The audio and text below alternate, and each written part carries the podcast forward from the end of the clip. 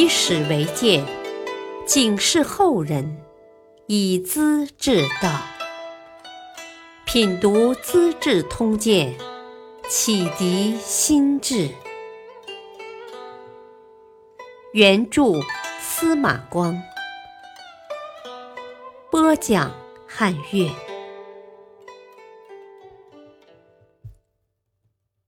可饮贪泉，并不贪。当断不断，反自误。饮贪泉是很有名的故事。濮阳人吴隐之受命去岭南当广州刺史。他走到广州北郊的石门，被夏天的阳光烤得火辣辣的，挥汗如雨，真是受不了。恰好路旁有一池清泉。他高兴极了，伏下去就想喝个饱。田里有位老人直向他摇手，示意不要喝。刺史以为水里有毒，就问老人原因。说话虽然不全懂，总算明白了意思。原来这里相传，这个水池叫贪泉，喝了心里会起变化。看到金钱财物就想要，简直没法控制。刺史看到树荫处立着一块石碑，果然刻着“贪泉”两个字。可他渴得实在没法子，清冽的泉水喝不喝？心一横，我就不信邪，俯下身子喝了一气，顿时觉得神清气爽。好甜的泉水呀！到了广州任上，他很警惕自己的心理变化，特地写了一首诗作为自勉。古人云：“此水一霎怀千金，诚使怡其饮，终当不动心。”意思是，只要我像伯夷、舒淇一样。清廉正直，喝的再多能变心吗？他对自己很严格，继承陶侃的优良传统，名声很高。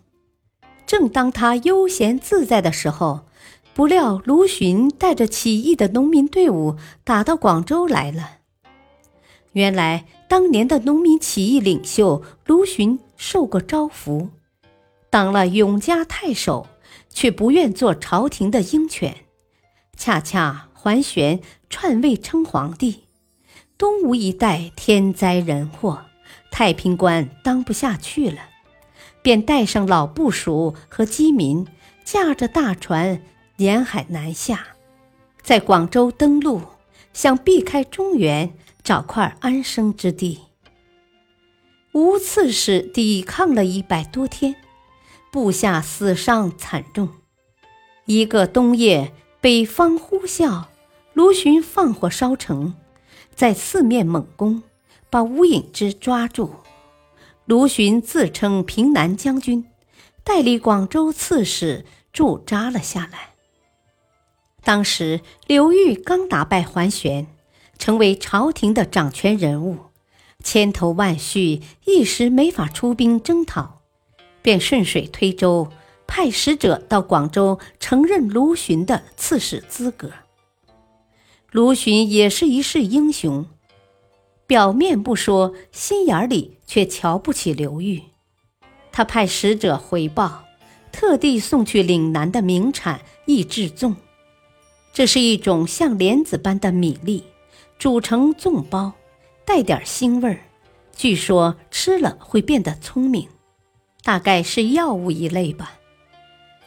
卢循是想嘲弄刘裕，我已经当了刺史，还要你来承认，太愚蠢了吧？应当吃点粽粑，变得聪明些。刘裕收到礼物也不示弱，叫人送去一种续命汤，不知是何物事，针锋相对的意思是清楚的。等着瞧吧，且让你多活几天。卢循的俘虏王旦是琅琊王氏的族人，被桓玄流放广州，跟吴隐之做事。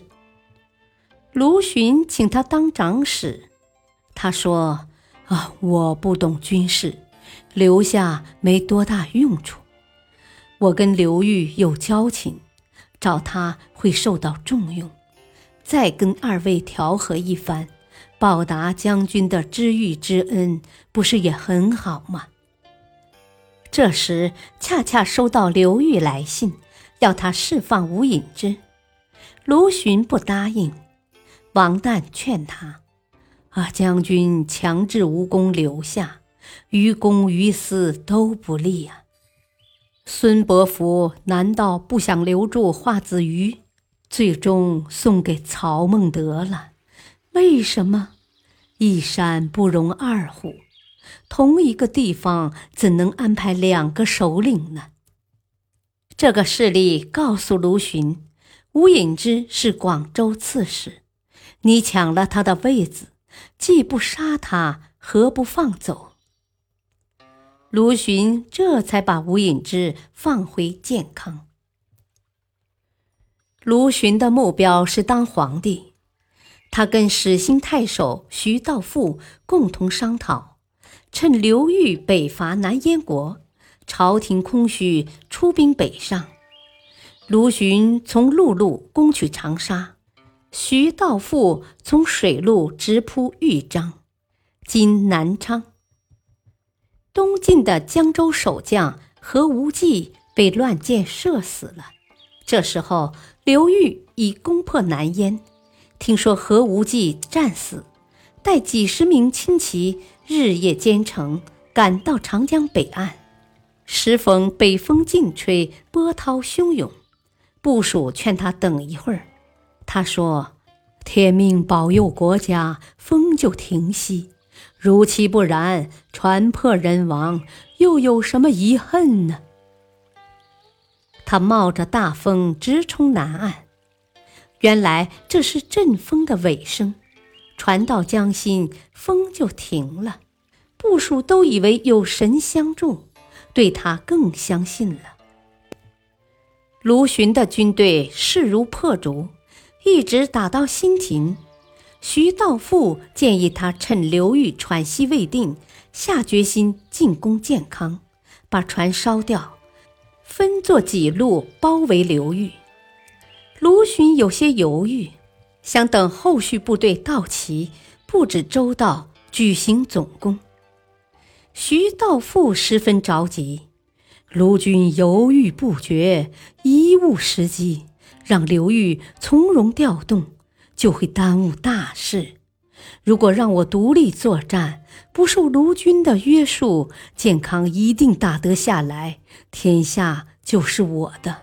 可惜呀。刘裕登上石头城，眺望卢循的部队，在向西亭方面移动，不觉大惊失色。过了半天，船舰又掉头向蔡州方向开去，才松了一口气。啊，卢循不会马上进攻，我就能争得时间，夺取胜利了。卢循等到大军集齐，一切准备停当。刘裕也做好了布置，双方经过激战，卢循失败了，只得向大江上游撤退，丢掉了夺取健康的机会。起义的军队被阻在浔阳，打算攻取荆州，占领大江上游，不料刘裕竟组织水军三千人出长江口，沿着海边偷袭广州。卢循北上时，没有料到这一手，一时又回不来，广州便失陷了。及至兵败退回，受到严重打击，只得向胶州（今越南北部）撤退。他联合当地土人，攻到龙边（今河内附近），把兵船停在西绥水（今红河）中。胶州刺史杜会度的步兵。据守河岸，放射雉尾火炬，就是带长尾巴的火箭。火炬飞到船中，顿时燃起熊熊大火。卢循组织军队登岸冲锋，都被射了回来，损失惨重。卢循自知不免失败，先用鸩酒毒死妻子，在集中妻妾们问道：“呃，谁愿跟我死呢？”有的不愿，有的愿意。卢循竟把那些不愿从死的人杀掉，带着愿意同死的一起跳入江里。